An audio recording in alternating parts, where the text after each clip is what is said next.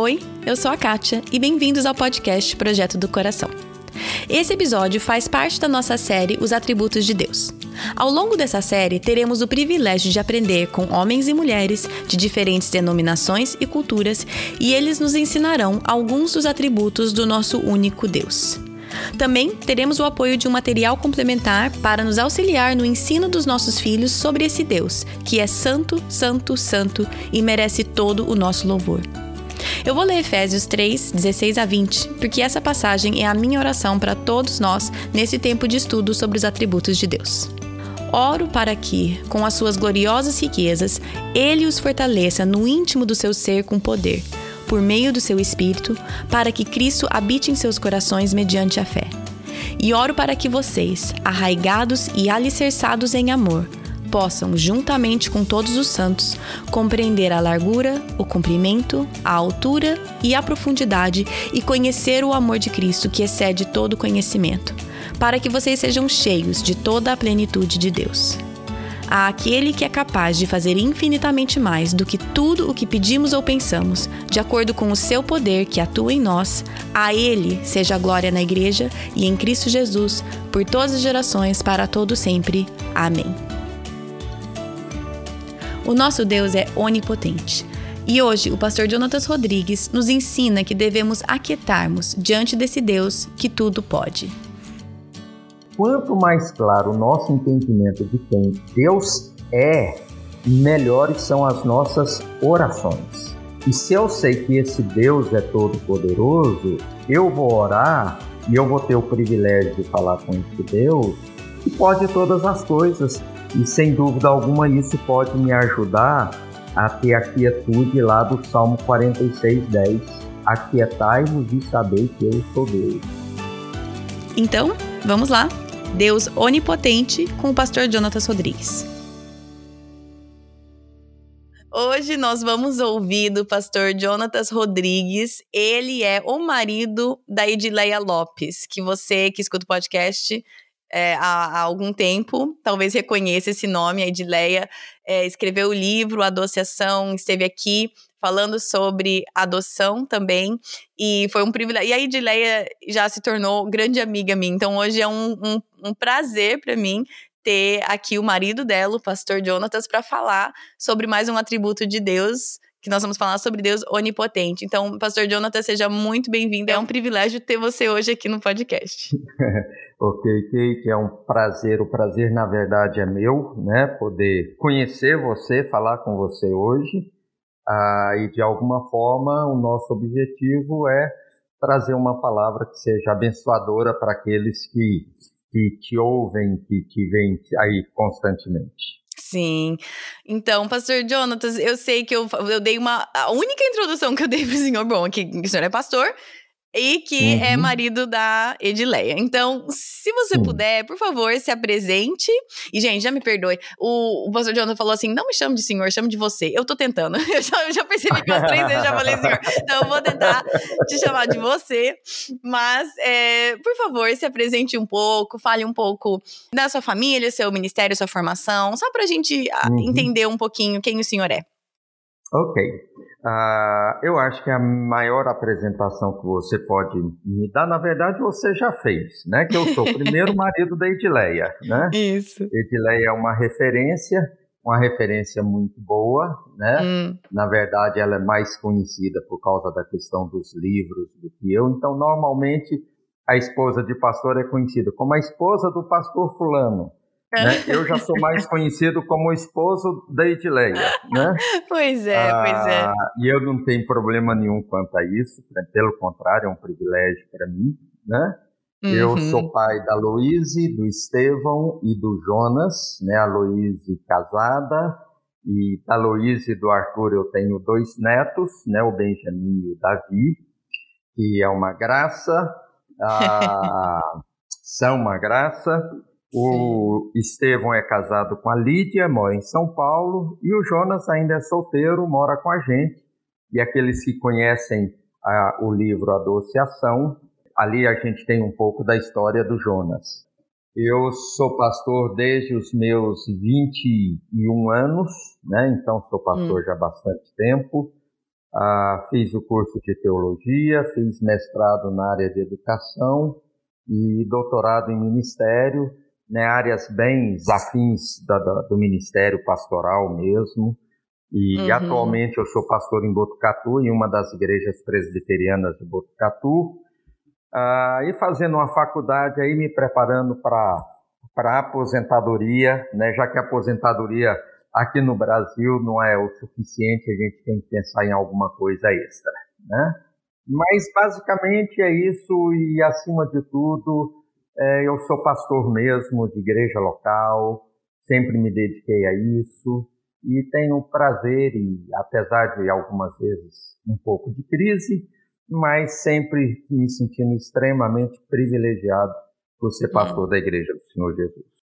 Hum, que legal. E a gente aqui é, é tão, é, chega até a ser um pouco contraditório, mas o podcast, querendo ou não, é uma coisa online, né? É um, é um, é um ministério não de igreja local, mas eu, eu falo muito e sempre quero encorajar e levantar a igreja local, porque é lá que realmente o discipulado, o crescimento, é, o ensino acontece, não é uhum. em, em, em, ministérios virtuais, né? Aqui eu acho que pode ser um instrumento, mas pode ser um apoio, mas então é. o, a igreja local, né? O fato que você é um pastor há tantos anos de uma igreja local, é, vida na vida, pessoas caminhando ali, caminhando com as pessoas, semana atrás de semana. Isso, para mim, é o que faz a grande diferença na nossa vida, Sem é a nossa alguma. comunidade local, né? É, a, ministérios como o seu são extremamente importantes e relevantes hoje em dia, mas eles não substituem a igreja local. Exatamente. Né? Pelo contrário, a igreja local se beneficia de ministérios como o seu e, e de vários outros que têm surgido. Sim, né? mas se for ao contrário, né? Se, se em algum momento o ministério virtual, alguma coisa como esse podcast ou qualquer outra coisa, estiver substituindo ou saciando, é o fingir, né? Falsamente saciando a sua necessidade por uma igreja local, então larga o podcast, larga qualquer outra coisa, é, porque é, não é, é, a mesma coisa que mascar chicletes e achar que não precisa almoçar, né? Então não é a mesma, não dá não. É, ou viver só de sobremesa, né? Não pois é, olha, a minha pessoa diz que dá, viu? Mas tudo eu bem, também, não é saudável. Eu também sou dessa tese. eu acho que dá para viver só de sobremesa, mas enfim. Se algum dia nós nos encontrarmos e a gente for tomar uma refeição, a gente pode pelo menos começar pela sobremesa. Ah, então. exato. Eu também acho. Eu acho que para que deixar para o final, gente? É a principal. Mas claro. é. Então, vamos então falar sobre Deus onipotente, né? Deus que tudo pode. Já falamos uhum. na, é, já falamos sobre a onisciência de Deus duas semanas atrás. Deus tudo sabe, agora, né, Deus tudo pode, tem todo o poder. Eu gostaria que o senhor uhum. começasse me dando um pouco da uma definição, né? Eu, por mais que, é, obviamente, ok, Deus onipotente é porque Deus pode tudo. Mas uhum. se você puder dar uma base aqui pra gente, pra gente começar essa discussão, por favor. Tá. Ah, quando a gente fala sobre essa questão da onipotência de Deus, tem algumas coisas que eu acho que são importantes a gente pensar, até mesmo antes de definir. Por exemplo, hum. tem um, um, uma passagem no livro Santuário da Alma, de Richard Foster, que ele conta a história de George eh, Washington Carver, ah, uhum. que ele diz que é um dos grandes cientistas, tal. Eu, de fato, só o conheço através do Foster, né? Sim, do amendoim, né? Exatamente. Uhum. E que ele iria ia para a floresta e ele orava, Senhor Criador, né? Uma das suas orações, por que fizeste o universo? Uhum. A Carver parou para ouvir e foi o que ele escutou. Pequeno homem, essa é uma pergunta grande demais para você. Tente outra. Aí o Foster continua dizendo: na noite seguinte ele entrou na floresta e fez a oração: Senhor Criador, por que fizeste o, o homem? Ele diz: a pergunta ainda é grande demais. Uhum. E aí, quando na terceira noite ele pergunta para Deus por que, que Deus fez o amendoim, e aí ele diz: finalmente você fez a pergunta certa. E eu fico pensando se, se Carver fez essa pergunta e a resposta que ele ouviu foi sobre o amendoim e dizem que ele é criador de pelo menos 300 receitas, uhum. sobre como usar o amendoim, uhum, eu fico pensando utilidades para o amendoim. Exato, eu fico pensando a meu respeito que só sei fazer amendoim torrado, é a única receita. pois então, é. falar sobre Deus em qualquer uma das suas perspectivas, qualquer um dos seus atributos, sem dúvida alguma, é uma grande dificuldade, né? uhum. né? Porque na verdade nós não podemos conhecer compreender Deus na sua totalidade, uhum. mas temos que ter certeza de que a gente pode conhecê-lo o suficiente. Eu acho que isso que é o mais importante, uhum. né? Sim. E a forma como a gente vê Deus, sem dúvida alguma, deve ser a forma como a gente vê tudo mais. Uhum. Então, eu, eu creio que a gente tem que lutar aí entre essas duas dificuldades, a nossa limitação e a grandeza de Deus. E quando a gente fala sobre a questão da grandeza de Deus, sobre a onipotência de Deus, a Bíblia, a expressão todo-poderoso, né, até o próprio Tozer que diz que ela aparece 56 vezes na Bíblia, uhum.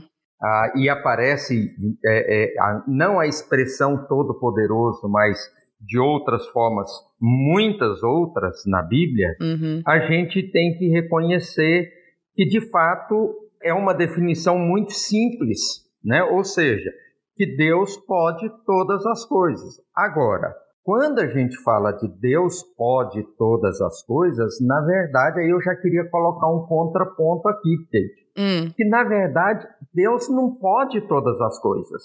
Hum. Porque a própria Bíblia diz que tem algumas coisas que ele não pode fazer. Hum. Que é, por exemplo, ele, números 23 e 19, mentir, se arrepender, hum. ser infiel, ou seja, ele deixar de ser aquilo que ele é e aquilo que ele disse ser. Tiago vai dizer que ele não pode ser tentado e nem tentar alguém. Hum. E ele não pode ter mudança ou variação, nem sombra de mudança lá conforme Tiago mesmo, hum. né? Sim. Então, quando a gente pensa nesse Deus pode todas as coisas, a gente sempre tem que olhar o poder de Deus em levar a cabo tudo aquilo que ele decidiu realizar conforme a sua perfeita e santa vontade, a sua natureza, a sua glória, a sua santidade. Hum. Então, Deus não pode nada que contradiz a si mesmo. Sim. E isso é importante porque de vez em quando a gente ouve alguém falar, ah, mas é Deus que está fazendo isso. Hum. Deus não faz nada que contradiga a sua própria glória, a sua própria santidade, a sua própria natureza. Hum. Então, para mim, essa é a primeira coisa que seria importante a gente falar sobre a questão da onipotência de Deus. Hum, sim. Me ajuda a entender, eu sei que é uma coisa bem complexa, mas então é, se Deus não vai contra a sua natureza, que na verdade, né, todos os atributos de Deus é pra gente, é, como você falou, não entender perfeitamente, mas entender um pouco sobre quem Deus é, uhum. e entendendo quem Deus é, nos ajuda a compreender todo o resto, né? Muda a forma como nós enxergamos tudo. Exato. Mas então, quando eu penso, quando eu, eu escuto o senhor falando, ah, ele não pode isso, ele não pode isso, e claro, porque tudo isso vai contra a sua natureza. Mas como que eu entendo isso não como uma limitação do poder de Deus? Porque muitas vezes eu posso, talvez, alguém pode escutar isso e falar assim: ah, então Deus não tudo pode. Uhum. Mas sim, Deus é todo poderoso. Mas como que, como que então eu entendo isso é, de uma forma que não limite o, o, poder de Deus? Não sei se fui clara nessa pergunta.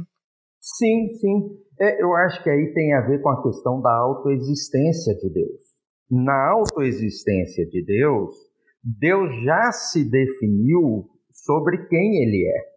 Hum. Então, há, há, algumas coisas que nós não podemos uh, pegar alguém extremamente criativo, eu não sei quem seria capaz de fazer isso, né?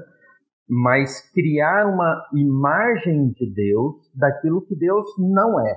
Hum. Deus se limita no que ele é e no que ele faz dentro da, da própria autoexistência de Deus. Hum. E isso é importante por quê? Porque é, é, até Tolstói que disse uma coisa interessante. Ele disse que, na verdade, há dois deuses. ao Deus que é construído pelo ser humano. Uhum, sim. Que é o Deus feito à imagem e semelhança do homem, ou seja. E esse é um perigo, né? Que é o maior de é um todos perigo. os perigos. é. Né? Porque assim, o homem constrói o Deus que ele quer. Hum. E Deus não está sujeito a isso. E tanto é que a, a essência da idolatria está exatamente nisso. Sim. Eu faço Deus conforme a minha imagem, um Deus conforme a minha própria vontade. Aquilo Sim. não aquilo que eu sei quem Deus é, mas aquilo que até que eu gostaria que Deus fosse. Sim. Então, na autoexistência de Deus, Deus define quem ele de fato é. é. E ele não se submete à nossa própria vontade ou à variação da forma como a gente pode entendê-lo ou gostaria ou gostaríamos que ele fosse. Uhum. É, e esse Deus, né, com letra minúscula, que não é Deus coisa nenhuma, mas que nós criamos, esse sim me desaponta, esse muda, este é, tem as alterações de humor que refletem as minhas, não, é. mas este não é o Deus, este e é... que às vezes nós nos escondemos atrás desse Deus com letra minúscula que você falou aí, Isso. até para nos justificar diante de algumas coisas. Hum.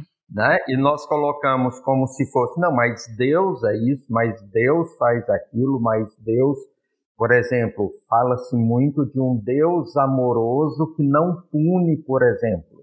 Hum. E esse Deus amoroso que não pune, que não exerce a sua justiça, esse Deus não é o Deus da Bíblia. Sim. É um é. Deus criado pelo homem, uhum. né? Um Deus que é criado segundo a própria cultura humana. É, o desejo humano, né? Eu gostaria que Deus não punisse. Humano. Exatamente, é. exatamente. Porque quem gosta de punição? Se eu fosse criar o meu Deus conforme o que eu gostaria, certamente teria algumas coisas que eu faria, Deus, isso aqui o senhor me desculpa, mas isso aqui eu queria que fosse de outro jeito. É, né? Sim. Então, uhum.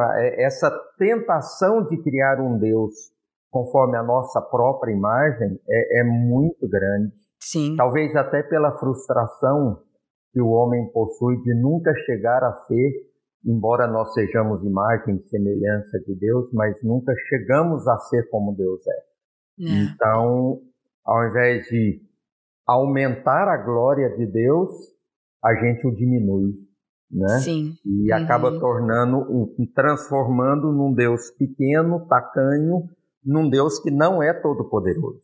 Hum, sim. Então, você já definindo que Deus é todo poderoso, mas ele não vai contra a sua natureza, né? Sim. Deus ser todo poderoso não quer dizer de forma nenhuma que ele vai contra a sua natureza. Exatamente. Mas dentro de quem ele é, e aí, né, quanto mais eu leio e estudo isso e aprendo com cada entrevistado também, eu vejo quanto mais essas, esses atributos são meramente pedagógicos para nós seres humanos, porque um tem a ver com o outro que está submissível do outro, porque Exato. Deus é, é, Deus. Nós que decidimos essas palavras, assim, baseado na Bíblia, né? Claro. Mas para nossa mente humana conseguir compreender algo. Então, onipotente, obviamente, tem a ver com Deus que é infinito também, porque ele é infinito em tudo que ele é infinito. Também ele é tem a ver com exatamente o que o senhor falou, que é autoexistente, ou seja, ele não foi criado, ele é criador. Então uma coisa vai puxando a outra, vai puxando a outra, vai puxando a outra. Ele é onipotente porque ele tudo sabe, né? E né, esse, esse, conhecimento é poder, então ele tem todo conhecimento, então ele tem todo poder. Enfim, é, me ajuda a entender um pouco mais, então, sabendo que Deus não vai contra a sua natureza, porque ele mesmo decidiu isso, né? Ele mesmo uhum. estipulou isso. Mas então, o, como assim? O que, que quer dizer que ele é todo poderoso, que a Bíblia fala tanto? Se você quiser também já começar a puxar algumas, algumas, né? Tem, tem muitas, como você mesmo já falou, mas puxar algumas referências para a gente ver que isso, nós, não, nós não estamos tirando isso da nossa cabeça. A Bíblia aponta claramente que Deus é uhum. onipotente, mas então o, o, o, que realmente quer dizer que Deus é ilimitado no seu poder? Tá. É, é, eu, eu, vejo duas ou três coisas aqui que para mim são fundamentais e que fazem que é o diferencial disso. hum. eu vejo, por exemplo, a, a, em primeiro lugar, a questão da soberania de Deus. Uhum. Para mim, nos atributos, é, e o que você diz, é a gente que vai sistematizando essas coisas a respeito de Deus, né? Uhum. Mas para mim, a, a, soberania de Deus e a onipotência de Deus, elas andam extremamente unidas, juntas. Né? Não dá para a gente falar de um Deus que é soberano sem que ele seja todo-poderoso. Hum, e não dá para falar de um Deus que tudo pode se ele não tem liberdade para fazer o que ele quer fazer. Uhum. Então, para mim, a primeira coisa tem a ver com essa questão de um Deus que é soberano sobre todas as coisas, que governa o universo. E se a gente olha principalmente na questão das obras da criação, a gente vai perceber isso. Sim. E para mim, a, a maior manifestação desse poder de Deus está baseado exatamente na questão da criação do universo. Hum. Essa foi até uma das coisas que eu andei pesquisando para poder falar aqui hoje, e eu fiquei impressionado, por exemplo, da questão do universo. Né? Eu ouvi alguém falando alguma coisa e eu fui atrás da questão da Andrômeda. Eu não sou especialista nessa, nessa área, não. Nem eu. Mas estima-se que haja entre 100 e 200 bilhões de galáxias no universo. Então, como a Via Láctea é uma, Andrômeda é outra. Agora, a, a Andrômeda, ela é infinitamente maior do que a Via Láctea. É, ela é hum. pelo menos mais que o dobro do diâmetro da Via Láctea. Ela tem mais de 250 bilhões de estrelas. Ui. Então, dá para a gente ter uma noção do que, que, é, do que seja isso? Não. Não dá. não. Né? Quando a gente pensa, por exemplo, outra coisa que eu não sabia, tem uma estrela é, considerada como a maior estrela do universo, chamada Canis Majoris, que ela é 2.100 vezes maior que o Sol em diâmetro. Olha só. E o Sol já é 109 vezes maior do que a Terra. Uhum. Então, quando a gente vê esse tipo de coisa, Kate, que a gente olha a criação, hum. Eu acho que a gente não precisa nem. É, eu tenho outros exemplos aqui para te dar, mas para mim, o Salmo 19, quando ele diz que a gente olha para a natureza e, e, a glória de Deus é transmitida naquilo que ele criou, uhum. isso por si só já é suficiente. Né? Sim. A uhum. Romanos 1, 20, Paulo vai falar sobre isso, né? A que a gente reconhece Deus pela natureza, né? O Deus invisível que se torna de alguma forma visível nas obras que ele criou, naquilo que ele fez, uhum. né? Agora, eu poderia citar, por exemplo, a ressurreição de Jesus dos mortos. Deus o ressuscitou dos mortos. Como assim?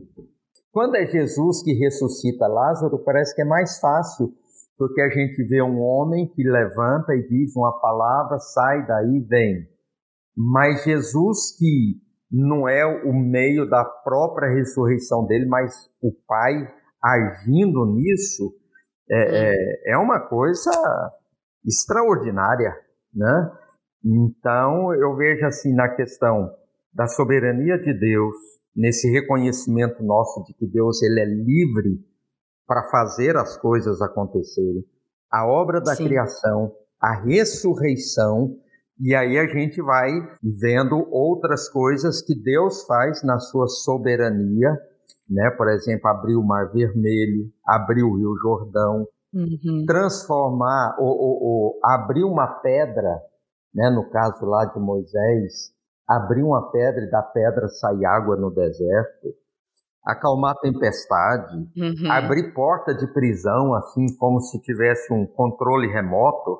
e aí a gente vai vendo essas essas coisas poderosas, né, que não tem outra explicação a não ser esse Deus que é soberano, esse Deus que de fato pode e faz tudo aquilo que está dentro da vontade dele. Hum, sim.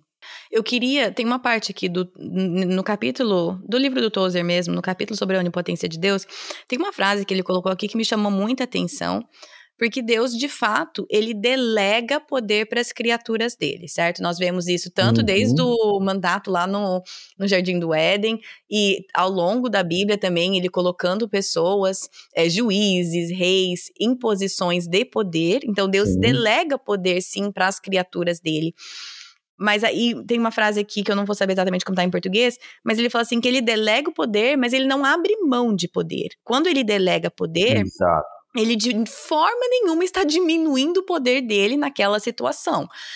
É, uhum. Eu queria que você falasse um pouquinho, expandisse um pouquinho nisso e, e, na importância. E aí, num outro livro, no livro da Jen Wilkin, que eu também leio para preparar aqui, ela cita o exemplo, por exemplo, de Sansão, que foi dado o poder de Deus para ele, certo? Mas aquele poder é. que era para proteger os israelitas dos filisteus, ao invés de usar o poder de Deus que foi dado para ele para aquilo, né, para, para a função pela qual foi dada, ele fez o contrário. Ele usou aquele poder, uhum. então, para imitar os filisteus, para fazer aquilo que eles também faziam. E eu gostaria de ouvir é, de você sobre essa importância de entender que quando Deus delega o poder, ele não abre mão daquele poder, ele não, ele não então tem menos poder.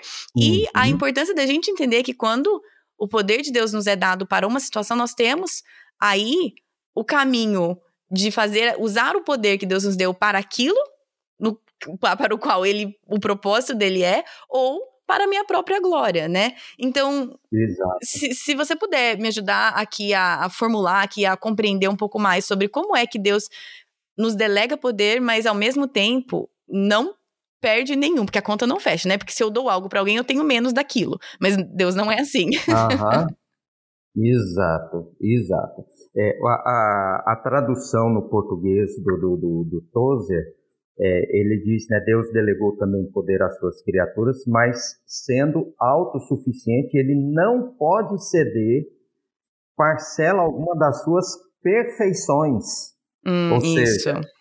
e o poder onipotente é uma das perfeições de Deus.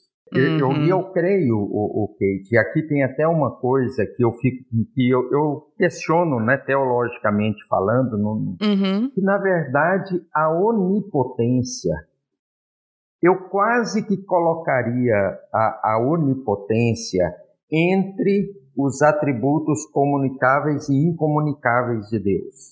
Hum. É, é, eu criaria uma terceira classificação. Fale-me mais sobre isso, gostaria de entender. Porque quando a gente vê, por exemplo, é, Salmo 8, que hum. Deus fez o homem um pouco menor do que ele mesmo. Certo. Ah, ou seja, Deus criou o homem cheio de poder. E aqui uhum. eu não estou falando do empoderamento que a gente ouve falar por aí, que vai exatamente para o lado da autossuficiência humana. Sim, sim. Né? Uhum. Porque qual foi a grande tentação lá de Gênesis 3? Você, você não precisa de Deus. igual a Deus. Exato. E se você vai ser igual a Deus, então você se torna um Deus. O uhum. Deus de si mesmo. Isso. Né? Ah, mas, por outro lado, eu creio que é essa questão, eu até estava comentando com os jovens da minha igreja algum tempo atrás, que uh, eu entendo que às vezes nós aprendemos sobre a questão de humildade, uh, no ensino sobre humildade há algum tempo atrás, é, de forma muito pejorativa, assim, olha, uhum. se você é humilde, você tem que se considerar pior do que todo mundo. Isso. E eu não uhum. acho que ser humilde seja exatamente isso. É. E eu creio que esse medo, se por um lado querer ser igual a Deus é a grande tentação humana, a maior de todas elas, por outro lado, por causa do medo de querermos ser iguais a Deus, eu acredito que a gente até foi para um outro extremo. Hum. E aí, quando a gente olha, por exemplo, biologicamente falando, uhum. que, a, que, o homem é, usa, e aí eu não sei te falar quantos por cento da sua capacidade uhum. cerebral, uhum. dos seus neurônios, eu fico pensando, falo, gente, Deus nos criou extremamente capazes de muito mais do que a gente imagina hum. que a gente é capaz. Hum. E agora, em momento algum, Deus precisou abrir mão da, dessa perfeição dele. Uhum. Lógico que esse poder que ele deu ao homem, por causa da semelhança, sempre será limitada, como os atributos comunicáveis que nós recebemos de Deus, Sim. mas que vão expressar em nós sempre de forma extremamente limitada. Hum. Né? Uhum. Agora, Deus nos concedeu de si mesmo, dele mesmo, e nos capacitou para ser o quê? Vice-regentes do universo criado, com muito poder e capacidade. Então, só pelo que eu estou entendendo, o que você está dizendo é que ah. né, nessa, nessa, nessa categoria aí do meio, né? Não é nem é, que talvez seria que só Deus é onipotente, mas muitas vezes nós deixamos de lado aquilo, o grande poder que nos foi dado por, por meio, né, por Deus, claro. Exato. E que por saber o perigo de, de buscar né, esse ser Deus, nós pecamos para o outro extremo de não uhum. darmos o valor necessário daquilo que Exato. nos foi dado por Deus, que, não, que nós fomos Exato. realmente criados à sua imagem. É mais ou menos isso? Exatamente. Eu creio que o homem vive aquém daquilo. Eu estou falando, eu não estou falando aqui da questão da tentação de querer ser Deus, de querer ser autossuficiente. Eu estou falando aqui de daqueles que são humildes e reconhecem que só a salvação em Cristo Jesus. Estou uhum. falando assim dessa consciência que a gente tem, né, da nossa a, a quão pequenos nós somos. Sim. Mas por outro lado, a gente fala da onipotência de Deus como uma coisa extremamente distante da hum. nossa realidade e de como isso pode fazer diferença na nossa própria vida, na nossa própria história. Hum. E muitas vezes, por não reconhecer o poder que nos foi dado por Deus, é, deixamos de glorificá-lo é, com tudo que ele nos deu, certo? Exatamente. É, é, eu poderia talvez até entrar um pouco aqui, embora não seja minha área, na área da, da psicologia, uhum. e olhar, por exemplo, quantos crentes e, e homens e mulheres de Deus lidam, por exemplo, com a questão do sentimento de baixa autoestima. Uhum. Por quê? Você não foi feita a imagem e semelhança de Deus? Uhum. Deus não te criou para você ser vice-regente do reino de Deus, da, da, daquilo que foi criado? por que se sentir inferiorizado? Uhum. Agora, logicamente que talvez alguns que vão ouvir vão falar, poxa, isso aí é um negócio perigoso. é perigoso, eu reconheço, se a gente dá ouvidos para aquele que se rebelou contra quem Deus é. Uhum, e aí é. ele vira para o homem, vira para os nossos primeiros pais, e diz: olha, você está por fora, você pode ser muito mais do que você imagina. Uhum. Então, se a gente ouve essa voz, aí realmente é perigoso. Mas é a nossa tendência humana de de um pêndulo para o outro, né? De um extremo para o outro. Exatamente, exatamente. Então aí é onde alguns autores falam muito dessa questão da tentativa humana de criar Deus conforme a sua própria imagem. Uhum. Por quê? Porque já que eu não consigo me aproximar da imagem de quem Deus é, eu trago Deus para quem eu sou. Aí realmente é perigoso, aí realmente é, é, é complicado. É. E quando nós vemos a Bíblia não como histórias de heróis da fé, porque não é isso, né? Mas como né, quando nós vemos pessoas como ou Sansão ou Davi e vemos é, o poder que Deus deu e nós vemos, nós temos aqui, né, de presente a vida deles aqui exposta pra gente, tanto os momentos de glória como as falhas. Exato. E nós vemos como Deus pode ser e foi honrado através de homens e mulheres usando o poder que foi dado a eles por Deus. E também, sim ou sim, vemos como aquilo causa destruição quando é usado para a glória deles e não de Deus. Exato. Então, uhum. eu, eu acho, eu achei muito interessante você trazer esse lado que nós precisamos entender que sim, Deus onipotente é uma característica só de Deus. Quem tudo Exato. pode é esse, só Deus. Esse oni, esse oni é Exatamente. só dele. Mas também não podemos menosprezar que nós fomos feitos à imagem dele, então sim, nos foi dado poder e Deus nos dá poder Exato. dele, sem tirar da perfeição dele, como você mesmo claro, disse. Mas um que aquilo é uma coisa que nós, como filhos de Deus, não devemos abrir mão, nem ignorar, nem colocar embaixo do tapete, é, em nome da falsa humildade, né? Exato. Eu acho que o grande problema é essa falsa humildade, falso quebrantamento. Ou a visão é equivocada dela, né? Exato, exatamente. Eu olho, por exemplo, os apóstolos, eu, eu estou lendo o livro de Atos atualmente, e eu vejo, por exemplo, que, que as pessoas iam para as ruas da cidade para que a sombra dos apóstolos alcançassem as pessoas e elas eram curadas por aquilo. Hum, Quer dizer, sim. o poder não estava nos apóstolos em si. O poder era de Deus. É. Né, mas se manifestava através daqueles homens. É. Eu tenho uma outra pergunta que vai mudar um pouco o assunto aqui. Assim, o assunto continua sendo onipotência de Deus. Mas uma dificuldade, eu acho que muitas vezes eu tenho, e eu creio que não, não esteja sozinho nisso, é nos momentos de dificuldade ou nos momentos que estamos enfrentando algo complicado, dolorido, e saber e confiar na onipotência de Deus, saber Deus pode mudar essa situação, Deus pode curar essa pessoa, Deus pode resolver esse problema, né? Em um piscar de olhos, Deus resolve tudo isso. É, e, e, ele não faz. Em muitas circunstâncias, nós oramos, oramos, oramos tanto por algo que sabemos que Deus tem poder para mudar e aquilo não acontece de acordo com a nossa vontade ou dentro da nossa visão. E eu, eu uhum. queria perguntar para você e pedir para você falar um pouquinho sobre isso, sobre como muitas vezes crer na onipotência de Deus nos traz, é, não que é uma coisa ruim, não é, mas nos é, aflige outras partes da nossa fé, né? Então, assim, peraí, se Deus é todo poderoso mesmo, então, muitas vezes, equivocadamente, a gente pensa, ele não é amor.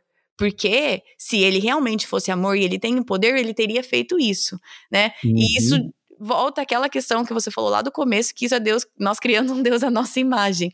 Mas eu queria que você falasse um pouco sobre isso, sobre essa nossa é, dificuldade, eu acho, de compreender que um Deus todo-poderoso não age em circunstâncias, em situações que, ao nosso ver, um Deus que é todas as outras coisas deveria, Exato. entre aspas, agir. Um Deus criado à nossa imagem certamente agiria. É, é, e, e, eu acho, por exemplo, é essa questão do Covid. Hum. Com certeza as igrejas no mundo, no mundo todo, estão orando para acabar essa questão da pandemia. Uhum. Ora, por que, que Deus não deu um castigo para a humanidade, dizendo, não, vai demorar três meses e pronto e acabou. Por que, que Deus não fez isso? Né? É, já era, já estava, Ele... a caixinha estava de bom tamanho já. Já estava. É que é o que ele fez com Davi, quando Davi é, é, convocou o censo, uhum. ou seja, coisas limitadas.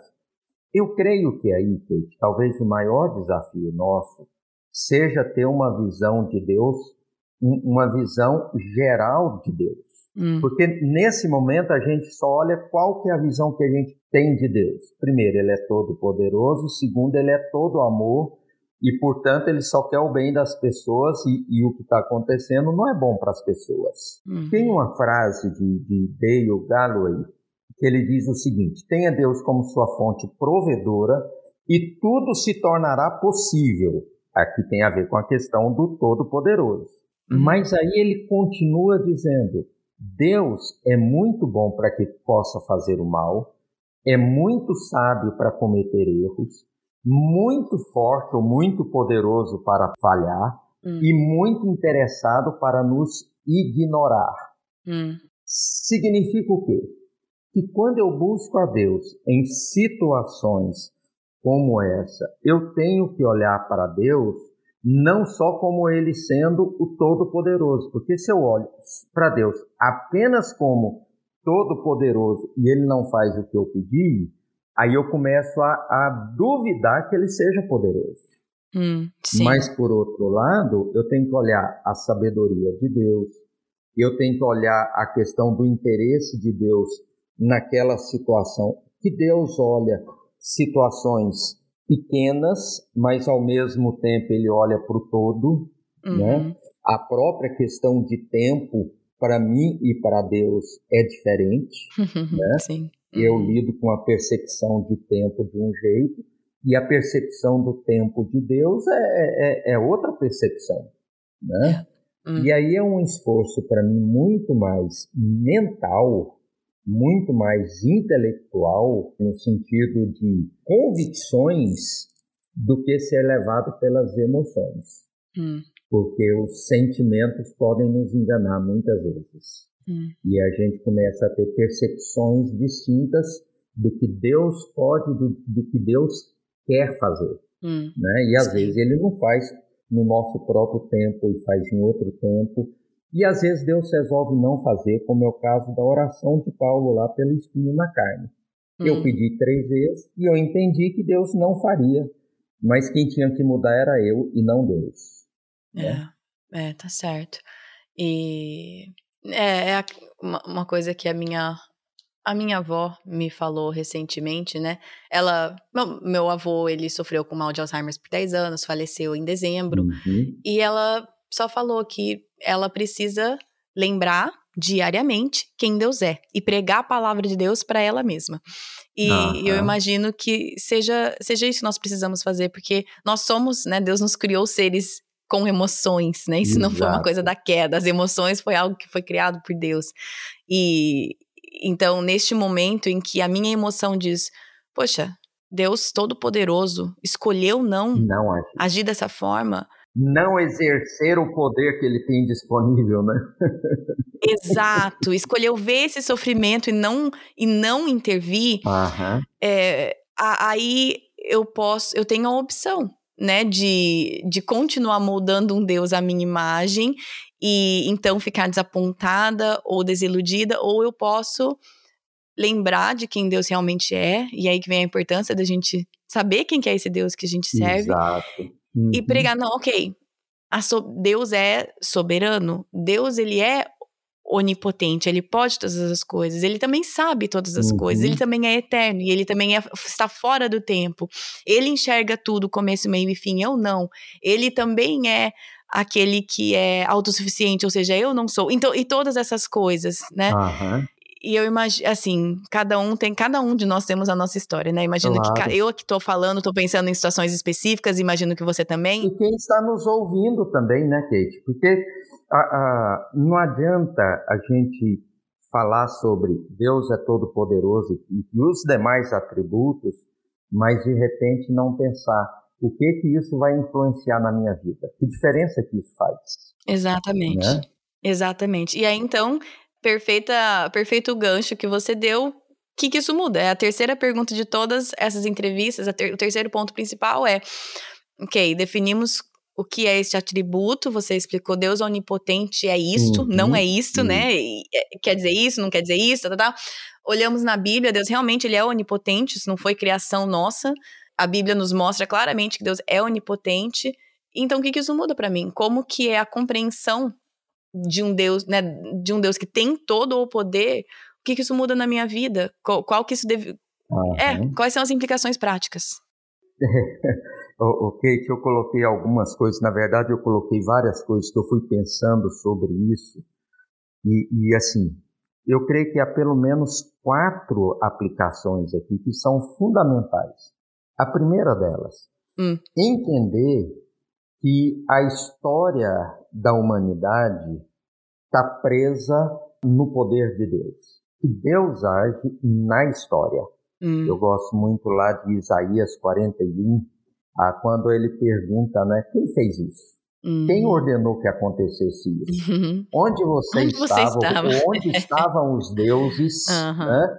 Ele fala ali numa questão de idolatria. Onde estavam os deuses ou que Deus que anunciou previamente o que aconteceria. Uhum. Então, assim, é, é, Deus, no seu poder, ele age na história. A história não é alheia a vontade de Deus. Uhum. Eu lembro que quando eu era adolescente, estudando lá história geral, eu demorei a entender isso, mas eu entendi, me ajudou muito quando um professor que não era cristão, pelo contrário, ele se declarava ateu, ele começou a falar da história geral, contando a história de Gênesis que eu tinha aprendido na Bíblia. Uhum. Eu falei, gente, ué, interessante, a história começa é com a Bíblia. Não hum. começa com, com, isso aqui, mas começa exatamente com o que eu já sei que eu aprendi da Bíblia. né? uh, uma outra aplicação que eu acho que é importante, Kate, é que quanto mais claro o nosso entendimento de quem Deus é, melhores são as nossas orações. Hum. Por quê? porque isso vai nos ajudar na questão da nossa confiança, da nossa dependência, da nossa fé, da nossa quietude diante de Deus. Hum. Ou seja, a, o, o grande desafio da oração é a oração que me aproxima de Deus. E se eu sei que esse Deus é todo-poderoso, eu vou orar e eu vou ter o privilégio de falar com esse Deus que pode todas as coisas. E sem dúvida alguma isso pode me ajudar a ter a quietude lá do Salmo 46, 10. Aquietai-vos e sabei que eu sou Deus. Hum. Então, para mim, esse é um, um, uma outra aplicação uh, fundamental. Hum. A terceira aplicação seria a questão do consolo para nossa alma em momentos difíceis. Hum. E uma coisa que sempre me chamou a atenção é a história de Jó. Quando, lá no final, depois de toda a discussão, dos questionamentos de Jó, lá do capítulo 38 para o final, Deus aparece e vai falar com Jó. Uhum. E aí, a, a, forma como Deus vai lidar com todo aquela, aquele sofrimento e os questionamentos de Jó é: Jó, onde você estava quando eu lancei os alicerces do mundo, por exemplo? Uhum. Quem é você? Né? Você é capaz de contar as estrelas? Você é capaz de afrouxar as cordas do Órion? E ele vai fazendo essas perguntas, né? Uhum. Ah, ah, então, acho que é, é, é, Salmo 91, né? Aquele que habita no abrigo do Altíssimo encontrará descanso à sombra do Todo-Poderoso, do Onipotente. Uhum. Esse Salmo 91, às vezes é interpretado de forma tão errônea mas ele diz que a gente encontra descanso exatamente à sombra do Onipotente. Hum. E a última aplicação que eu poderia compartilhar aqui é que o assombro nessa questão assim da perspectiva de quem Deus é, todo poderoso, produz ou me facilita uma adoração verdadeira. É, João Calvino tem uma frase, ele diz o seguinte: Não lhe reverenciaremos o nome a menos que ele nos encante com um fascínio pela sua pessoa.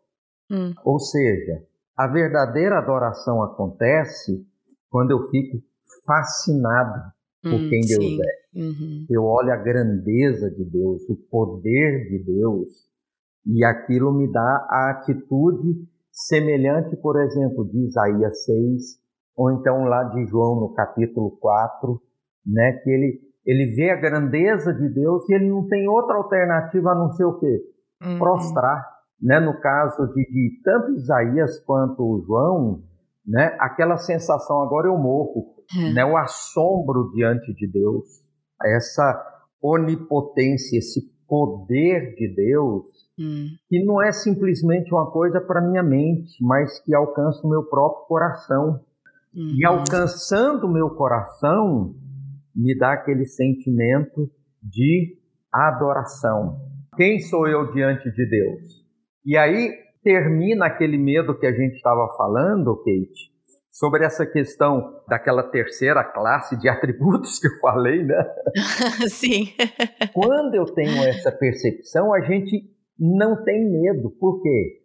Porque as pessoas que têm uma experiência de conhecimento de Deus de fato, elas não se ensoberbecem, pelo contrário, hum. é, o que acontece é quebrantamento. Hum. Né? Pessoa orgulhosa, ela é orgulhosa de quem ela é, ela é soberba, não é porque ela conhece demais a Deus, é por falta de conhecimento de Deus.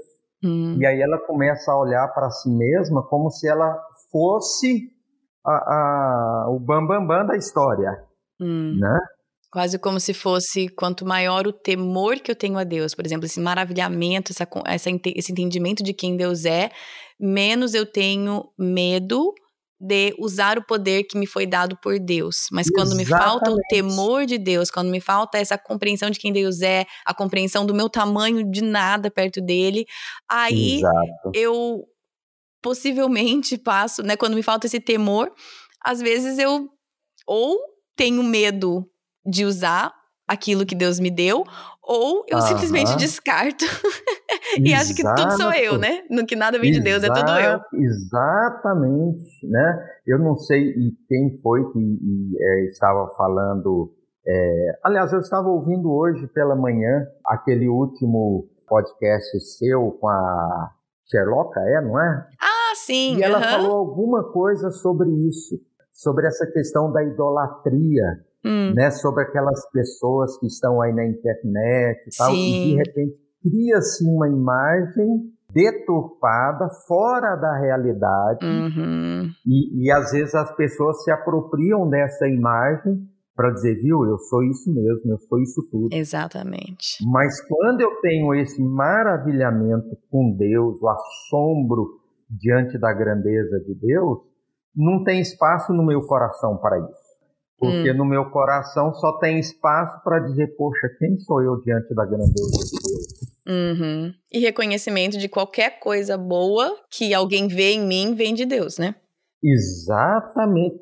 Na verdade, aí as pessoas vão olhar e vão, vão olhar para você, mas não vão ver a Kate, vão ver a glória de Deus na sua própria vida. Hum. E aí Aí o que, que vai dizer? Ao invés de você crescer, aí usando as palavras lá de João Batista, né? Convém que eu diminua para que ele cresça. Né? Sim, e, é, exatamente. E essa vai ser a nossa atitude. Hum, sim. Se, se você puder, só dar uma repaginada nesses quatro pontos que você tocou, por favor. A, a primeira coisa, Kate, é a consciência de que Deus, que a, a história humana é a arena da atividade do poder de Deus. Ou hum, seja, sim. Deus age poderosamente na história. Não há nada que foge ao controle de Deus. O segundo aspecto que eu coloquei foi sobre a questão das nossas orações. Uhum. Se eu oro consciente de que Deus, eu oro ao Deus que é todo poderoso, eu vou crer que a minha oração chega até a presença de Deus. Hum. E ele pode responder.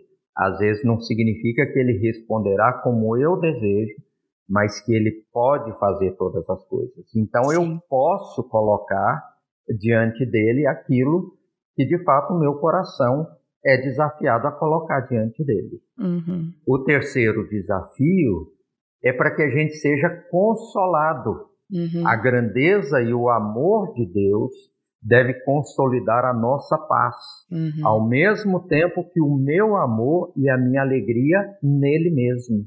É. Ah, e aí o Salmo 91, né, eu vou encontrar descanso à sombra do Onipotente. Uhum. E uma adoração verdadeira, focada apenas na glória de Deus, em quem Deus é, naquilo que Deus pode fazer e no que Ele já tem feito. Tá certo, tá certo, exatamente. Pastor Jonatas, muito obrigada mais uma vez por estar tá disposto a, a, gastar um tempo seu aqui ah, para falar sobre um atributo tão aparentemente simples, né? A pensar, Deus tudo pode, beleza. Sim. Aparentemente é uma coisa tão fácil de aceitar, né? Mas é uma das coisas que acho que muitas vezes nós mais lutamos é, mas espera aí, se Deus tudo pode, então, né? E é uma daquelas coisas que sempre fica voltando. Exato. Então, te agradeço muito pelo, pelo tempo que você disponibilizou para estar tá aqui e conversar é, e dar uma dar um pontapé nessa nossa, nessa nossa contemplação e no nosso estudo, né? Porque esses, nunca tem como a gente falar sobre os atributos com, né, de uma forma que que exauste o, o assunto, não tem como. Mas Exato, que isso possa não, mas que isso possa colocar algumas coisas na nossa mente e sempre que eu tenho uma conversa assim, nas minhas leituras pessoais aqui, algumas coisas da Bíblia vão tomando um, um, um, formato diferente. Eu vou percebendo uns versículos que antes passavam batido, eu vou. Então, que isso só deu uma estrutura para nossa mente, né? Para a gente ir consumindo aquilo que Deus nos deu, a palavra dele, de uma forma que nos ajude a enxergar quem Deus é em cada passagem ali, né? Exato. E, e, eu, e uma coisa que eu gostaria de terminar, Kate, falando, uhum. na verdade não é falando, é apenas lembrando do, do livro do Apocalipse. É interessante como o, o final da história é marcado exatamente por essa afirmação do poder de Deus. Né? Uhum. C.S. Lewis, no, no, no livro Cristianismo Puro e Simples, ele diz que na volta de Jesus é que nós vamos contemplar, ele usa lá na tradução em português, diz, né? Deus vai utilizar a sua força total. E, hum. Então, quando a gente fala do Deus Todo-Poderoso, para mim a gente tem apenas alguns vislumbres desse poder de Deus. É. E que por causa da nossa própria limitação, a gente vai ver se todo poder, essa onipotência de Deus, sempre ainda bem limitada. É. é, é como se a gente enxergasse a onipotência com, com a, eu uso óculos, né? Como se meus óculos estivessem sujos. Uhum. Então eu, eu, vejo sempre embaçado, né? Não, não vejo de forma plena. E aí o livro do Apocalipse vai, em, em alguns lugares, sempre vai dizer, né? Que Deus é todo poderoso. E aí eu só queria citar três versículos do Apocalipse o 4:8, quando vai dizer, né, dia e noite repetem sem parar: Santo, Santo, Santo é o Senhor Deus, o Todo-Poderoso, que hum. era, que é e que ainda virá. Ou seja, todo dia, dia e noite, repetem sem parar a santidade de Deus e a onipotência de Deus. Hum. E eu creio que são duas coisas que a gente precisa lembrar mais vezes. Sim. Né? Que Deus é todo poderoso, e que ele é, é o, o, o, todo perfeição, santo, santo, santo. É, 15.3, né? Entoavam o cântico de Moisés né? e o cântico do Cordeiro. Grandes e maravilhosas são as suas obras, ó Senhor Deus, o Todo-Poderoso. Justos e verdadeiros são os teus caminhos, ó Rei das Nações. Hum. E 19.6. Em seguida ouvi ah, outra vez algo semelhante ao som do clamor de uma grande multidão, como o som de fortes ondas do mar, como o som de violentos trovões. E o que ele ouviu foi: Aleluia, porque o Senhor nosso Deus, o Todo-Poderoso, reina. O Todo-Poderoso reina. Uhum. Então, essa é a mensagem que é repetida. Né? O nosso Deus é o Todo-Poderoso. E a gente não pode esquecer disso mesmo que isso às vezes nos leve a algumas crises de não vermos as nossas orações sendo respondidas como a gente gostaria que fossem. Sim, hum, exatamente. Obrigado por encerrar aí com os versículos, algumas passagens de Apocalipse, que às vezes é um livro que até eu mesma, às vezes eu até fujo daquele livro, que eu falo assim, mas que confusão danada esse livro. Mas é, é, é, é ao, ao, invés de eu, de eu ficar nos mas peraí, o que, que é isso? Eu posso ler esse livro e ver quem Deus é, né? E não, é, e não necessariamente é. como, quando, o, o, pergaminho de não sei o quê, com o monstro de não sei o quê. É, e eu estava, estava conversando ontem ainda com Edilé sobre a questão do Apocalipse. Um dos grandes problemas é que a gente quer ler o livro do Apocalipse e descobrir datas. É, como se fosse um horóscopo, né? Exatamente. E se a gente for ler Apocalipse pensando nessa perspectiva, a gente vai ficar frustrado e a gente vai fazer afirmações vai dar que essa a gente caca não que dá, né? fazer. É, exatamente. Exatamente. exatamente. Né? Vai dar essa caca. E aí vira uma confusão e uma briga. Nossa, e aí, o, aí os crentes perdem toda, toda a credibilidade com todo o resto do mundo. Exatamente, né? exatamente. Ai, ai. Né? Mas, obrigada, que para mim isso foi um, um cutucão e um lembrete de não ignore Apocalipse só porque tem muita confusão.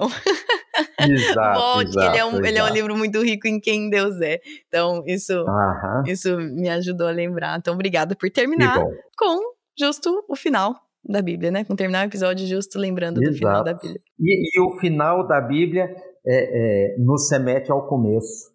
Né? O Deus que criou todas as coisas Exatamente. é o Deus que está cuidando da consumação de todas as coisas. Entre o começo e o fim estamos nós. E Sim. é o mesmo Deus que reina desde lá o princípio e até o fim, vamos dizer assim, o fim, embora não seja Embora fim, não seja, exatamente.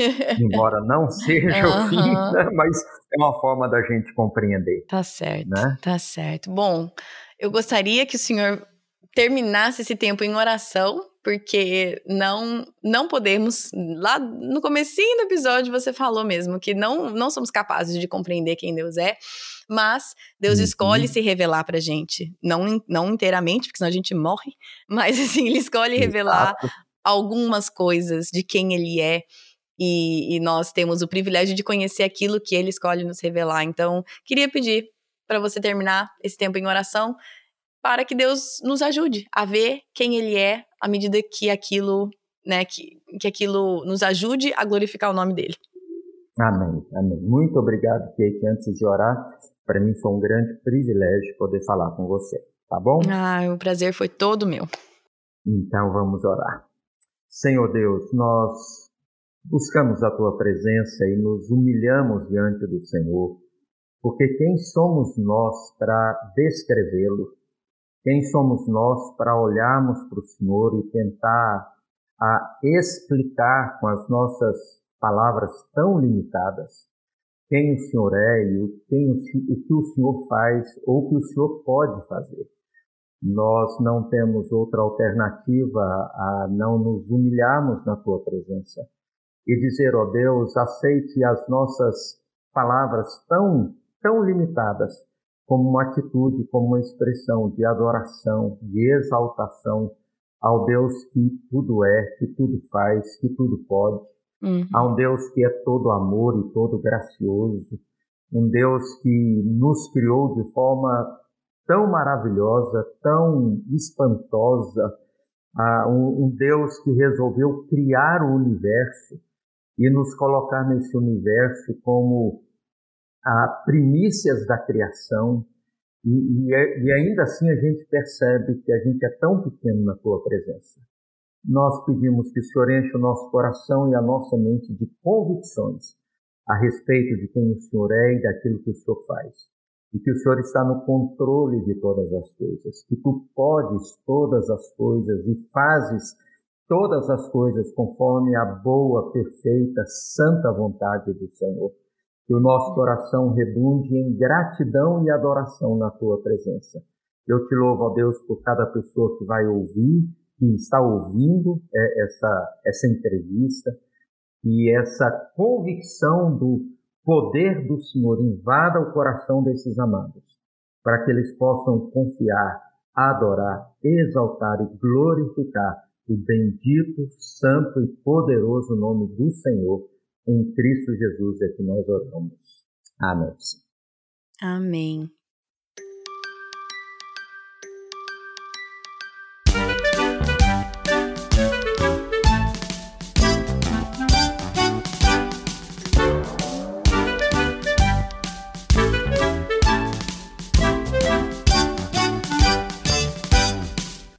Deus é onipotente.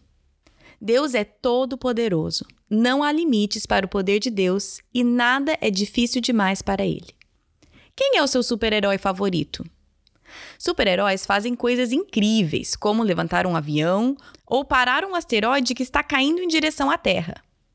Alguns parecem pessoas normais que, na verdade, têm poderes incríveis. Tcharam! Você já viu alguma competição do homem mais forte do mundo na televisão? Homens grandes, com muitos músculos, carregam toras gigantes e puxam caminhões enormes com seus corpos. É divertido assistir eles mostrando suas forças.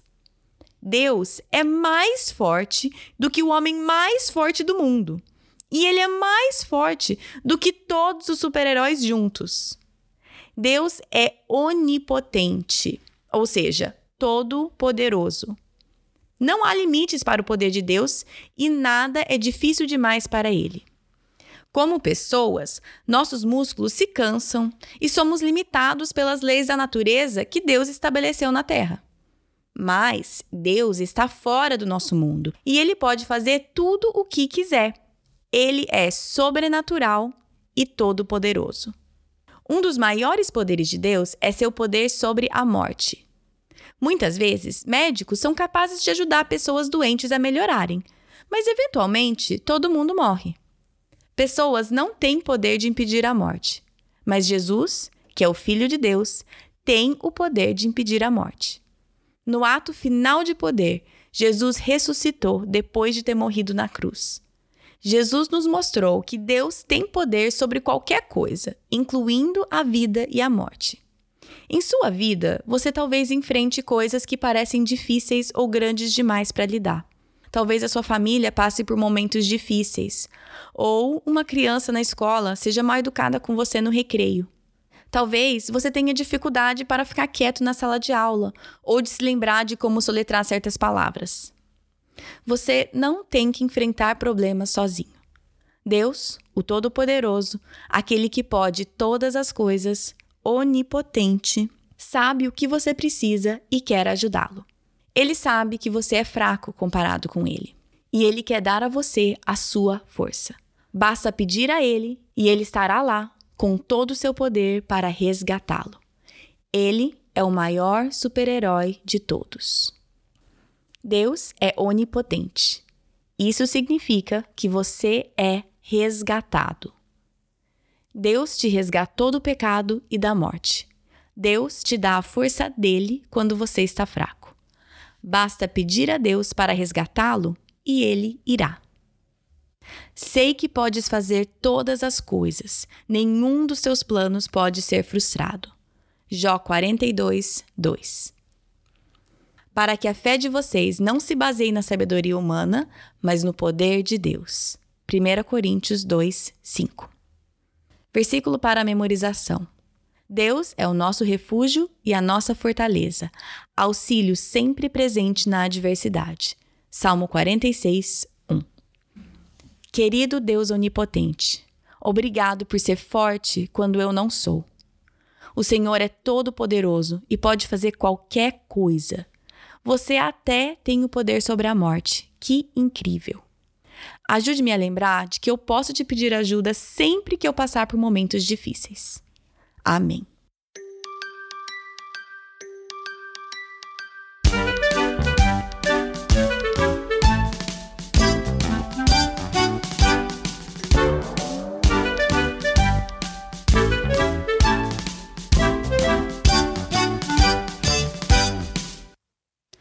Foi um prazer para mim ter o pastor Jonatas aqui falando sobre a onipotência de Deus. Foi uma conversa muito agradável para mim e o que eu já falei aqui para vocês é que além do tempo de entrevista, eu tenho aqui o tempo de edição que para mim demora, né? É parcelado, vou faço um pouquinho esse dia, um pouquinho outro dia, um pouquinho outro dia. Então, além de eu escutar a mesma mensagem, o mesmo episódio várias vezes, e aquilo ser quase uma prática de meditação para mim, eu também escuto a pessoa várias vezes durante vários dias enquanto eu estou editando e parece que eu vou ficando mais próxima da pessoa cada vez que eu escuto. Então, realmente foi um, um prazer e um privilégio para mim ter essa conversa com o pastor Jonatas e depois passar vários de dias aqui na, na companhia dele, entre aspas, né? Editando e meditando na onipotência de Deus. O material infantil que eu li aí está no site projetodocoração.com no post desse episódio, ou você pode ir direto na página de atributos de Deus, que vai estar lá. Lembrando que esse material não é meu, não fui eu que produzi, não fui eu que criei. Ele é um material da autora Lydia White, aqui dos Estados Unidos, um material que eu e o Thiago usamos com os meninos, e eu, na maior cara de pau, entrei em contato com ela e ela permitiu a tradução. Então, se você escuta todo episódio, você está careca de saber que eu peço para vocês, vamos ser bons mordomos daquilo que nos foi dado. Este material foi dado pra gente com muita generosidade. Então vamos ser bons mordomos disso. Vocês têm total liberdade de imprimir, usar na sua família, na sua igreja. Só vamos sempre lembrar de dar os créditos, de não comercializar isso de nenhuma forma e de nunca tomar crédito que não é nosso, né? Este material foi escrito pela Leria White. Então, sempre que for usado, por favor, dê os devidos créditos a ela, tá bom? Semana que vem, a entrevista é com o pastor Marcelo Gualberto. Ele é um dos líderes da Mocidade para Cristo, também é um dos fundadores do movimento Desperta Débora. Eu imagino que a maioria de vocês sabe muito bem quem ele é e já sabem mais ou menos o que esperar da entrevista semana que vem. Foi uma conversa divertida, engraçada, mas também quem já ouviu o pastor Marcelo Roberto falar sabe que ele dá, ele conta duras verdades em meio a histórias engraçadas, histórias tristes, mas que ele conta de um jeito que você não tem como não rir. É, ele, ele é muito profundo e divertido ao mesmo tempo. Ele fala verdades sérias de uma forma leve e não séria. Então, foi um prazer para mim ter essa conversa com ele e é um prazer sempre compartilhar isso com vocês. Então, semana que vem, Pastor Marcelo Gualberto aqui no podcast. Se você quiser seguir o podcast nas redes sociais, no Facebook é Projeto do Coração, no Instagram é PDC Podcast e o site, como eu falei, é projetodocoração.com. Lá tem todos os recursos, todas as séries que já fizemos, todo episódio tem um post. Se você não sabe onde está alguma coisa no site, entra na barrinha de busca do site Escreve o que você quiser, o número do episódio, o nome da pessoa entrevistada, seja o que for, vai aparecer lá para vocês, tá bom? Por hoje é isso. Bom final de semana para vocês e até semana que vem. Na Bíblia, em Miqueias 5:5, está escrito que ele será a sua paz. Se eu acredito na Bíblia, eu acredito que apesar das minhas circunstâncias, ele será a minha paz. Meus filhos estão tocando terror dentro de casa? Ele será a minha paz. Estou me sentindo culpada por não passar mais tempo com os meus filhos? Ele será a minha paz. Tô cansada de ter as mesmas brigas de sempre com meu marido? Ele será a minha paz. Gritei e perdi a paciência de novo? Ele será a minha paz. Vamos tentar lembrar disso e, com a ajuda de Deus, escolher a viver nessa paz todos os dias.